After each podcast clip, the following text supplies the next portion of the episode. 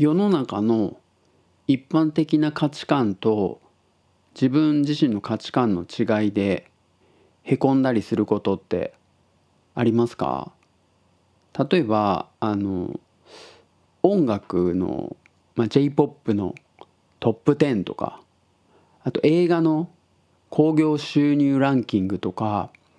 そういうのを見ると一般的に世の中でこう受け入れられてる人気があるものってわかるじゃないですか。でもその中に自分のすごい好きなものがなかったりするとああなんか世の中の一般的な価値観と自分の価値観は違うんだなみたいな感じに思っちゃうことありますよね。僕高校生の時とかフリッパーズギターがめちゃくちゃ好きだったんですけどなんかあんまり知ってる人がいなかったりそのランキングとかには全然出てこなかったりとかあとまあ最近ではナードマグネットっていうバンドがすごい好きなんですけどすごいいいバンドだと思うんですがまだまだ世の中の評価というか一般的な認知度が低かったりするなとかね。そういう自分がすごいいいと思ってるものが世の中にとってなんか評価されてないみたいなのもあるしあの他にもね世の中一般的に思われてる感じと僕が思ってるのが違うなっていうのがなんかプライバシーに関しての考え方というか感覚がなんか違うなってなんとなく思ってるんですよね。あの一番最初に気づいたのが中学生の時だったんですけどテストをして、まあ、定期テストでも何でもいいんですけどで、まあ、次の時間にテストが返ってくるじゃないですか採点されて。で僕はそのテストの点数が良かろうと悪かろうとまああんまり 気にならなかったっていうか、まあ、勉強したらいい点数取れるかもしれないししてなかったら取れないしみたいなもんだなっていうイメージだったんで自分のテストの点数が何点でも別に特に気にはならなかったというか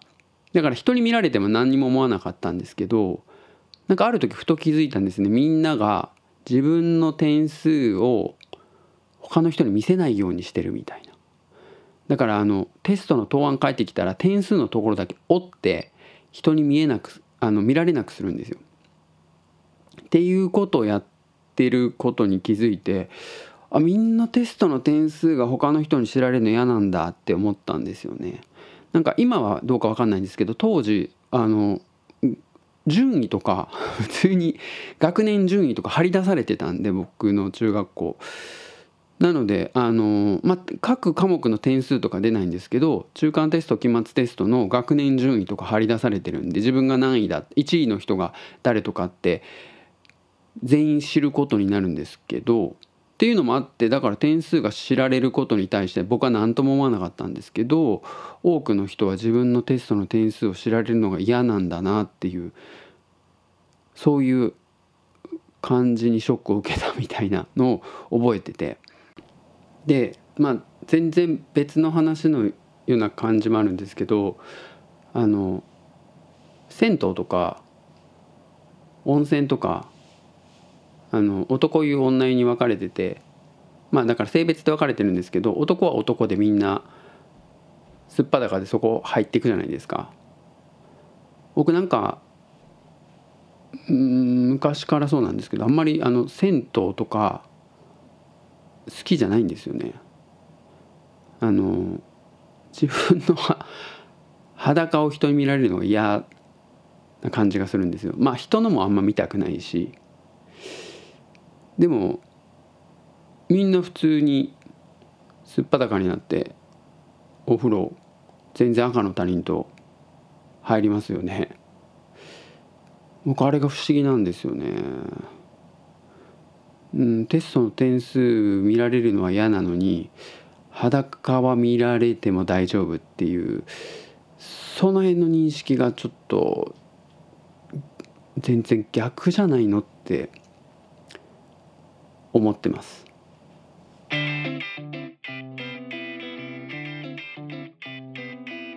メイクフレンド実験ライディオ。スペースボルケーノはい始まりました。メイクフレンド実験レイディオ。スペースボルケーノ第36回。僕が鳥取生まれギターポップ育ちの刑事です。大阪市在住です。えこの番組は音声メディアを通じてリスナーと MC が友達になることができるのかを実験していくポッドキャスト番組です。はいというわけで、えーと、今日がもう、えー、9月11日の月曜日0時52分ということで普段はだいたい日曜日にとって、えー、月曜日の0時になった瞬間に公開っていう風に目指してやってるんですけどもうすでに月曜日のえ、ー、と0時50今もう3分になってますね。もう全然日曜日中に撮れませんでしたがえっと早速ですね、えー、僕が見つけたツイッター改め X 上で見つけた、えーと、番組の感想をちょっと紹介したいと思います。えー、西波さんですね。いつもありがとうございます。西波さんがつぶやいてくれてたのが、えーと、第34回の、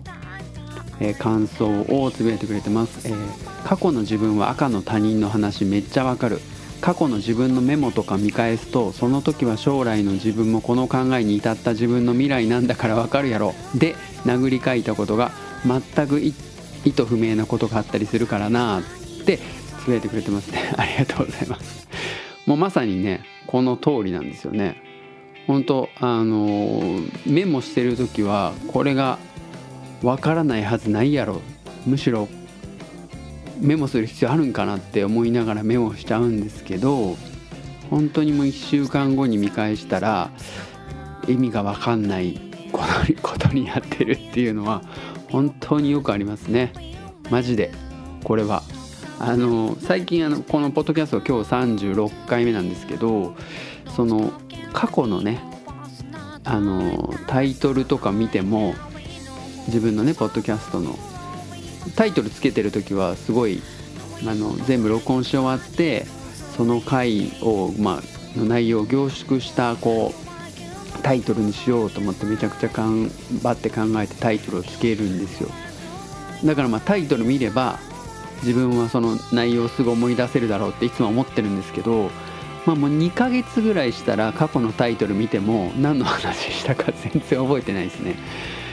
これはポッドキャストやってる皆さんもどうなんですかね？結構長いことっていうか僕はまだ今年に入って始めてまだ36回なんですけど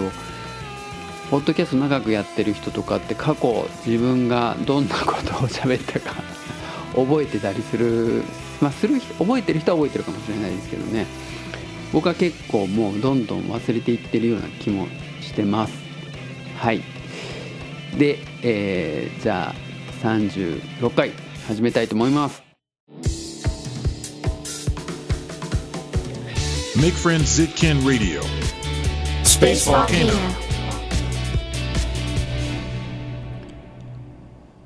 あのさっきみたいにこれ9月10日の深夜というか9月11日にもなっちゃった夜中の1時過ぎぐらいに今撮ってるんですけどこの週末がもうあっという間だったんですよ。この土日が。体感2時間ぐらい。2時間は言い過ぎかもしれないですけど、まあ、3時間ぐらいですかね。体感。っていうのは土曜日に僕がすごく大好きなポッドキャスト番組「ギチの完全人間ランド」っていうのの大阪オフ会が土曜日9月9日にあって、まあ、それに行ってきたんですよ。でそれはあの夜の6時スタートだったんですけどもうそれより前に0時会っていうのがお昼の2時から始まっててもう僕それから参加してえー、ゼロ次会と,、えー、っと本本ちゃんのそのメインのオフ会でその後の2次会3次会4次会まで出てえー、4次会終わったのが午前3時半とかでしたかね。でそこそれ福島のかすうどん屋さんでやってたんですけどそれ終わってあのまあ僕福島大阪駅に近いんですけど福島って場所は、まあ、福島ぐらいからだったらいつも歩いて帰るんで50分ぐらいかかるんですけどあの大阪城の近くなんで歩いて帰ってきて4時半ぐらいだったかな。だからもうあれですねオフ会に12時間以上参加してたみたいな感じだったんですけど、まあ、めちゃくちゃ楽しくて時間が経つのがあっという間で。で日曜日はそのゼロ次会で買ってきた、えっと、落花生を茹でてずっとボリボリボリボリ一人で食べててそれで日曜日終わっちゃったんで。もう本当に土日があっという間でしたね。はい。なので今日は主にそのリチの完全人間ランドのオフ会に行った話をしようと思うんですけどその前に、えー、ギチの完全人間ランドっていうものを、まあ、全然知らない人も多分聞いてると思うんでギチの完全人間ランドについてお話したいと思うんですけど以前、えー、と何度か話をしたことあると思うんですよ。で第18回の時に、えー、ギチの完全人間ランドであのー、まあえっとスポンサー会で取り上げてもらった時に、えー、モテる男の話みたいなので、えー、その「議事の完全人間ランド」の MC の青柳高也さんが、えー、女友達のいない男はなぜかモテる説みたいなのを提唱されててそれについてちょっとね確かシャープ18あのこのポッドキャスト「スペースボルケノ」の第18回でちょっと触れたりもした気がするんですけどそういう「基地の完全人間ランド」というポッドキャスト番組がありましてこれはですねあの古典ラジオって言われあの日本一有名なポッドキャスト番組があるんですね。えー、歴史について面白おかしく解説していく、まあ、古典ラジオっていうお三方がやられてる3人がやられてる3人の、えー、パーソナリティの方がやられてるポッドキャスト。これ日本一有名な賞もたくさん取ってるポッドキャスト番組があるんですけどその古典ラジオの、まあ、メインパーソナリティの一人である樋口清則さんが、えー、もともと芸人を吉本で芸人をやられてた方なんですけどその方が、えー、その義地っていうコンビをやってましてその義地の相方の青柳高也さんと2人でおしゃべりしてる、まあ、ポッドキャスト番組なんですね。で僕前にも言ったことあると思うんですけどとにかく仲良しの2人が喋ってるラジオとかポッドキャストがめちゃくちゃ好きなんですよ。あのオーバー・ザ・サンっていうのもそうだしあとまあもともと一番昔からよく聞いてる元祖というか僕が2人しゃべりが好きなんだなっていうのはオーディオギャラクシーっていうポッドもう今はポッドキャストでやってるけど YouTube でやってるんですけどミュージシャンのラムライダーさんとその友人の松本さんっていう方が2人でやってるえもともとポッドキャストの番組今は、えー、と YouTube 番組。それも多分10年ぐらいもっとかなやられてると思うんですけどそれが多分あの 仲良しの2人が喋ってるのがすごい好きだっていうことを気づかせてくれた番組だと思うんですけど。で、まあ、そういうのがずっと好きだなと思ってた中で今一番こう更新されるのが楽しみな番組が「ギチの完全人間ランド」っていうポッドキャスト番組で毎週火曜日の23時に更新されてる番組で2021年の4月にスタートした番組なんですね。で、まあ、公式ホームページには「えー、ギチの完全人間ランドは中学時代の同級生で30年来の腐れ縁であるギチの2人が面白おかしくおしゃべりするためだけに始めたポッドキャスト番組です」って書いてあってまさに仲良しの2人がおしゃべりしてる番組なんですけどあの番組コンセプトがもちろんその2人で楽しくしゃべるっていうことなんですがもう一つ大事なコンセプトがあってこれがあの番組の第2回の時に樋口さんがおっしゃってるんですけど2人のしゃべりでお金を稼ぎたいっていうのが、まあ、裏コンセプト的なものであるっていう感じらしいんですね。このまあ、番組始めた時点2021年4月の時点ですでに古典ラジオっていうのはもう日本一のポッドキャストでもうすごく有名でリスナーの人もたくさんいるっていう。だからまあある意味その樋口さんはもうポッドキャスト界の英雄じゃないですけど第一人者みたいな感じになっててそんな樋口さんがあの相方の青柳さんと2人で2人のしゃべりでお金を稼ぎたい単純にお金を稼ぎたいっていうコンセプトでこの番組を始めたんですよ。であの普通のポッドキャスト番組と大きく違うのがあの毎月1回スポンサー会っていうのがあってそのスポンサー会っていうのは何かっていうとリスナーがお金を払ってメッセージを読んでもらうっていうだからまあスポンサーっていうのはリスナーがお金を払うことによってスポンサーになることができるんですね。でその番組に、えー、お金払ってメッセージを送って メッセージを読んでもらうっていう番組なんですよ。でだからそのリスナーの人たちがあのその番組を聞いてファンの人たちが一生懸命こう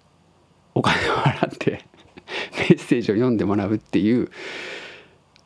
月1回そういう回があるんですね。だから4、えっと、毎週放送してるんで4回に1回そういう回があるんですけど普通に考えたらなんかリスあのスポンサー紹介ってだから前編ずっと CM なわけじゃないですか。だから普通に考えたらそれ全然面白くないのが月に1回あるのかって。しかもあの送られてきた、えー、メッセージお金払われたら全部読むみたいな。しかも、最低金額100円から、えー、リスナーの人がまあ投げ銭感覚で自分で金額を選べるっていうことなんでもうめちゃくちゃだからスポンサー会って多い時は50 50人分ぐらいのメッセージが読まれるんですけどそれがめちゃくちゃ面白いんですよ。だからなんか一番スポンサー会が人気があるっていうぐらいあもちろん普段の2人のおしゃべりも相当面白いで人気あるんですけどスポンサー界も同じかそれ以上に人気があるっていうなんか他に聞いたことがないようなコンテンツなんですよね。でそのスポンサー界が面白いっていうのは結局どういうことかっていうともちろんその送られてくるメッセージも面白いんですけどそのメッセージに対するリアクション2人のリアクションが樋口さんと青柳さんのリアクションがとにかく面白い。でそれが面白いからリスナーのそのスポンサーになる人たちもどんどん面白くなっていくっていうことでだからもう聞いてるとねやみつきになってしまうんですよね。で僕は初回から聞いてたわけじゃなくて多分2021年の10月とか11月だから番組が始まって半年とかもうちょっと経ったぐらいからかな？2021もしかしたら年末10月とかじゃなくてもうちょっと後の12月とかだったかもしれないです。まあそれくらいちょっと遅れて聞き始めたんですけど古典ラジオで樋口さんのことは知ってて樋口さんのツイッターとかをフォローしててで樋口さんのツイッターにその上がってくる「リチの完全人間ランド」の告知みたいな最初なんかよく分かんないなって思ってたんですけど何かのきっかけで聞いたらめちゃくちゃ面白くてでそこからもう初回からずっと順番に全部聞いていって。で多分その次の年2022年の正月明けぐらいに追いついてそこからずっとリアルタイムに毎月聞いてるみたいな感じなんですけどあのだからスポンサー界に自分もスポンサーとしてあの参加したいなってずっと思ってて2023年にあ2022年の時夏ぐらいからポッドキャストやろうかなと思っていろいろ計画を練ってて結局2023年の1月から始めたんですけどもう始めると同時に、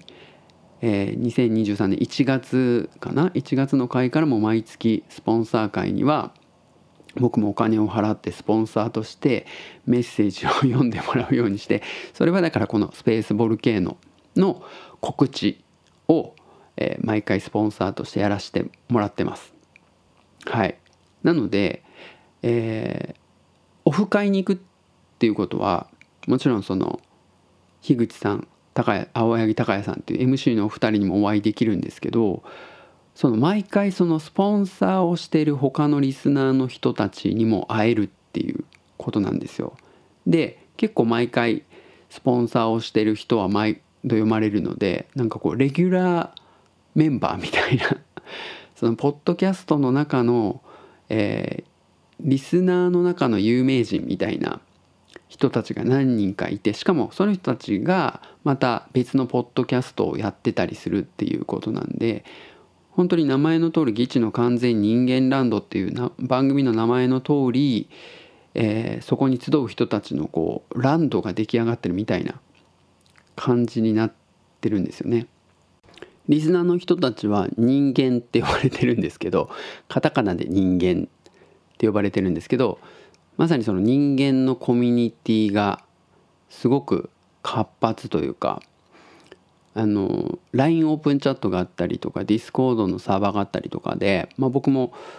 あの最近その、えっと、オフ会に備えて7月7月だったかな？8月になってたかぐらいに教えてもらってそこ入ったんですけどそれまあコミュニティもすごい活発になな感じでなのでそのオフ会に行く繰り返しになりますけどその人間の人たちに 会えるっていうのがすごい楽しみだったんですよね。であと僕はあのこのオフ会に合わせてえっとね相性診断アプリっていうのをちょっと作ってみたんですよ。まあ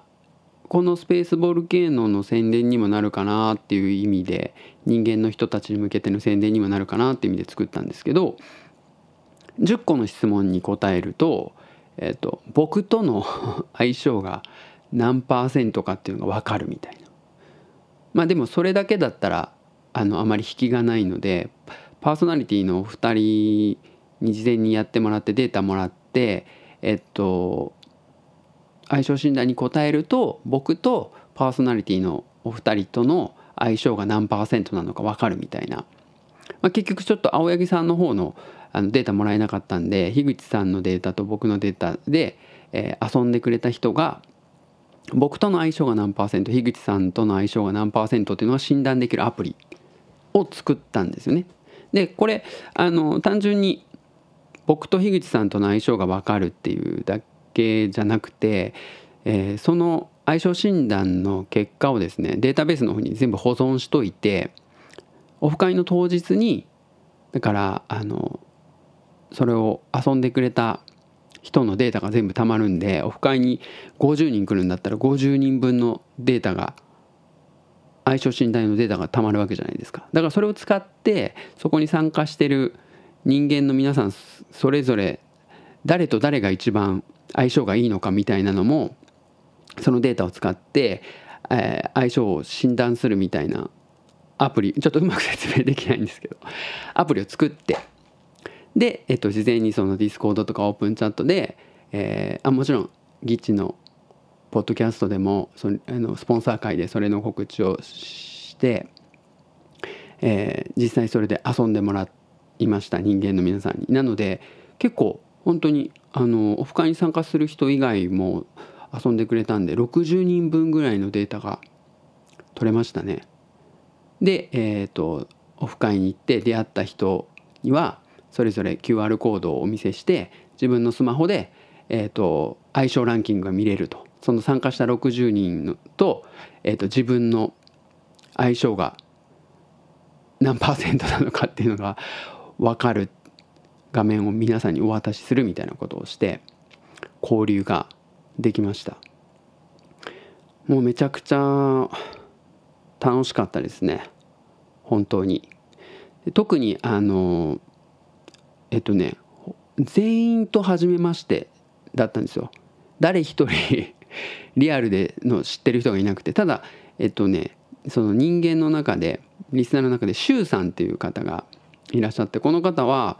多分、えっと、完全人間ランドのそのスポンサーの第1号一番最初にスポンサードしてしかも毎回スポンサーしてるので人間の中でも一番有名な方なんですけどその周さんも、えっと、僕が初めてスポンサーした時にスペースボール系のに反応してくださって何度かあのポッドキャストも聞いてくれてたみたいでツイッターとかでやり取りしてたので周さんだけは事前にあの何度もやり取りしてたことがあったんであの初めましてなんですけど、まあ、やっと会えたねみたいな感じで お話できたんですけど他の方とかはほぼほぼ初めてでしたね。なのでいろんな人とそのまあ相性診断アプリをきっかけにいろんな話ができたのがすごい楽しかったです。なのであの次のオフ会があっても是非行きたいなと思っております。Make friends, Sitkin Radio. Space Volcano. もうちょっとだけ大阪オフ会のお話ししようと思うんですけどあの最初にもちらっと言ったようにオフ会自体は18時スタートだったんですけどあの14時から0時会がスタートしてまして人間フリーマーケットっていう人間の人たちがなんかいろいろフリーマーケットする、まあ、マルシェ的な感じであの食品が多かったんですけどその人間の人たち農家の方とかいろいろ物を作ってる方とか結構いらっしゃってその方たちが、えーと、いろんなものを売ってる食品系とか、まあ、手作りのグッズとか、まあ、アート作品とかもあったんですけどそういうのを、まあ、売るフリーマーケットみたいなのがあって僕もなんか気になるものがいくつかあったんでもう早めに行って買いたいもん買おうと思ってそこ行ってあのパンとかね落花生醤油 グラノーラあとカフェオレ買いました。カフェオレとパンはもうその場で飲んだり食べたりしてすごい美味しかったんですけどあとおみくじとかもねあとおみくじもすごいすごいよくできたおみくじでなんか良かったですね。しかも書いてあること全部当たってるような気がする。素敵なおみくじだったんですけど。でまあそれ以外にその場でいろいろ出会った人とお話しするっていうことでその周さんねさっき話した周さんとはあのお互いのそのポッドキャストにゲストで出てもらうようなそのコラボコラボ企画みたいなやりたいなってずっと思ってたんでそれの相談をしたりとかあとあのさっきも言ったように相性診断アプリをやってくれた方にその結果の画面をお渡しするっていうことであのミオパパさんっていう方とあのお話ししたんですけどその僕とミオパパさんのその相性診断アプリの結果相性のいい人ランキングっていうのが出るんですよ。60人分のデータがあるから自分のデータと、えー、他の人のデータで相性がいいかどうかが判定できてそれをまあランキングにしてるという仕組みを作ったんでで僕の第1位がミオパパさんだったんですよ。でそれきっかけで結構そのミオパパさんと一緒にいろいろな話してたんですけどあのすごい共通点があってお互いその理系の大学でまあ理系の勉強してたっていうこととそれからその大学に7年行ってたっていう。大学7年行ってる人なかなか僕出会わないんですけど過去に1人かな。2人もだから多分ねみおパパさんが出会った2人目な気がします。大学7年行ってた。でもみおパパさんその後さらにあの修士も2年行ったって言ってたんでさらに 大学生やってた方なんですけどみおパパさんがある専門的なまあお仕事をされててまあ、それがすごく僕も興味ある分野というかすごくいろんな話ができて本当面白かったですね。なのでやっぱ相性診断の結果がいいとやっぱ話が弾むというか仲良くなりやすいのかなっていう気がちょっとしました。まあ基本的にねその同じ番組が好きでオフ会にまで来る熱量があるっていうだけで相当こう馬が合うというか話盛り上がりそうなところあるんですけど、まあ、相性がいいとやっぱ仲良くなりやすいんじゃないかなって思いましたね。でまあそれが0時会の話だったんですけどで18時からの、えー、その本ちゃんは本ちゃんのオフ会は、まあ、当然ながらめちゃくちゃ盛り上がって最高に楽しかったんですけどでその後ね、えー、2次会があってほとんどの人が参加でそのまま会場はえっ、とそのゼロ次会とオフ会は、えー、重曹のダイニングカフェフガールっていうカフェダイニングフガールか。カフェダイニングフガールっていうところであったんですけどそこからちょっと歩いて重曹駅まで重曹駅の近くの商店街まで移動してでその商店街の、えー、なんだっけなスペインバルみたいなお店で二次会だったんですけどで二次会はねあのそんなに広いお店じゃなかったんで、まあ、テーブル席に着いたら貸し切りだったんですけど参加者全員が入ったらもうお店の中パンパンでなんか普通に席移動してみたいなのが難しかったんでずっと同じ席にいたんですけどなんかそのテーブルに偶然集まった人たちが全員あの僕のその相性診断のアプリでめちゃくちゃ相性がいい人ばっかりそこになぜか 集まってたんですよ。それもなんかすごい不思議でしたね。そのそれぞれの相性のいい人ランキングの画面に1位誰々2位誰々3位誰々みたいに書いてあるんですけどそこに上位に並んでる人がたまたま集まってるみたいな ことに偶然ですけどね。偶然なってて。それもなんかね相性診断ってなんか適当に作ったつもりだったのになんかめちゃくちゃなんか精度高いなみたいな感じで面白かったです。はい。なんでせっかくこれ60人分ぐらいデータ集まったんでなんかデータ解析みたいなもうちょっとしてそのなんでしょうね。まあクラスタリングじゃないけどなんか分布みたいなのを 3D マッピング的なことをしてなんかこういう属性の人たちの集まりとこういう属性の人たちの集まりとこういう属性の人たちの集まりみたいななんかデータ分析できたら面白いなって思いました。はい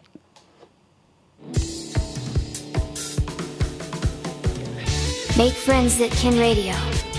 Space Volcano. はいなんかオフ会の感想が あの次から次へと湧き起こってきてもなんか収集がつかなくなるんで この辺で終わろうかなと思ってもいるんですけどあのま「ギチの完全人間ランド」って聞いたことない人は是非ちょっと聞いてもらいたいなって思うんですけどそれ以外にもその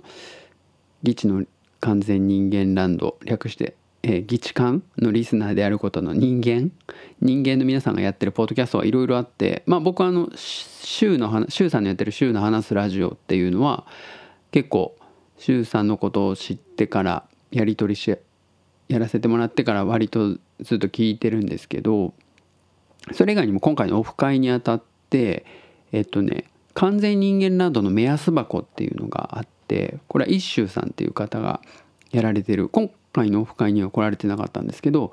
えっと、人間の人たちをゲストに呼んでいろいろどういうふうに議事感を楽しんでるのかっていうのを聞くポッドキャスト番組っていうのをやられててこれもねオフ会に行くにあたっていろんな人間の人たちに会えるので予習しておこうと思って全部聞いたんですけどこれもねなかなかやっぱ面白いです。いろんな人たちがいるなっていう。のですごく面白かったしあと「愛があるのが当たり前」っていうポッドキャスト番組がこれが今回の、えっと、オフ会の幹事の一人であるモグタンっていう方がやられているモグタンとバナナさんっていう方がやられてる、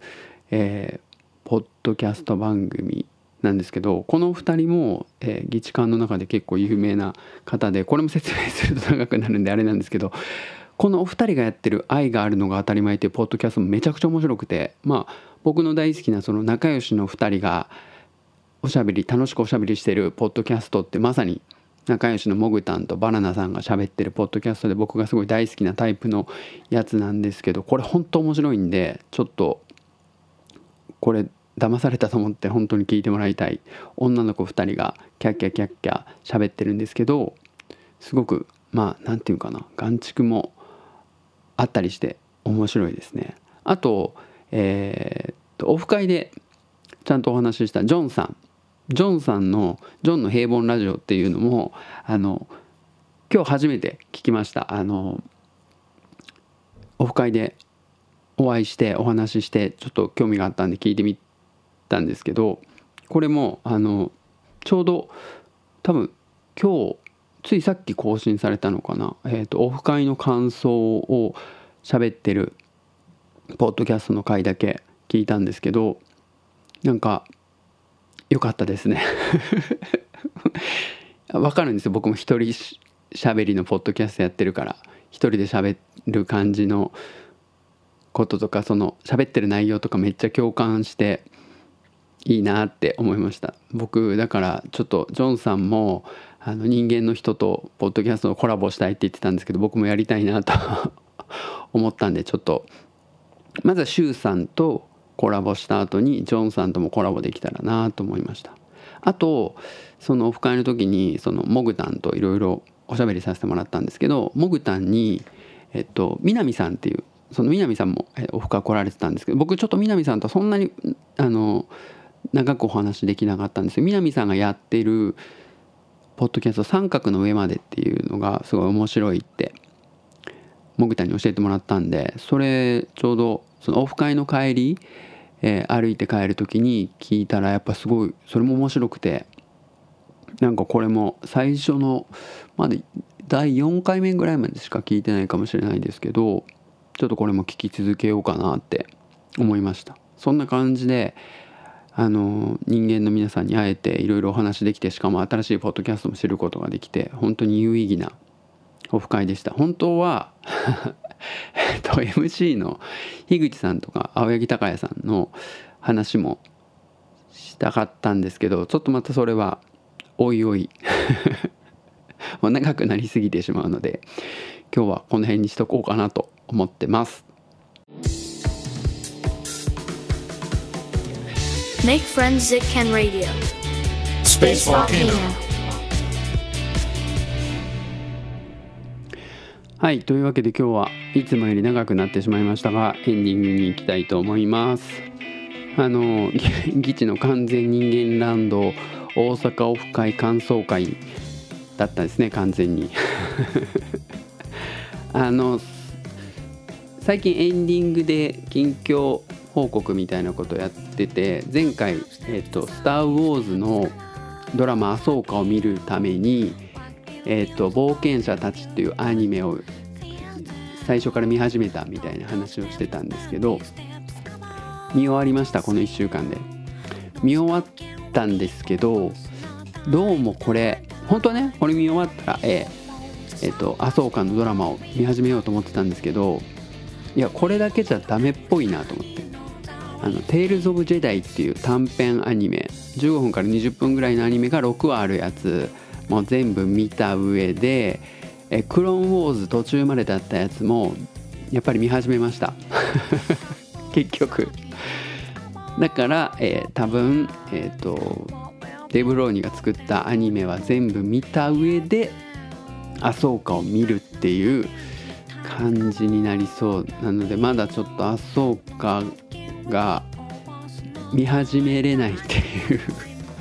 感じになってます。しかも、えー、クローンウォーズは本当長いんで今シーズン5かな？多分シーズン7ぐらいまであってしかも1話も長いし話数も多いので多分来週になっても、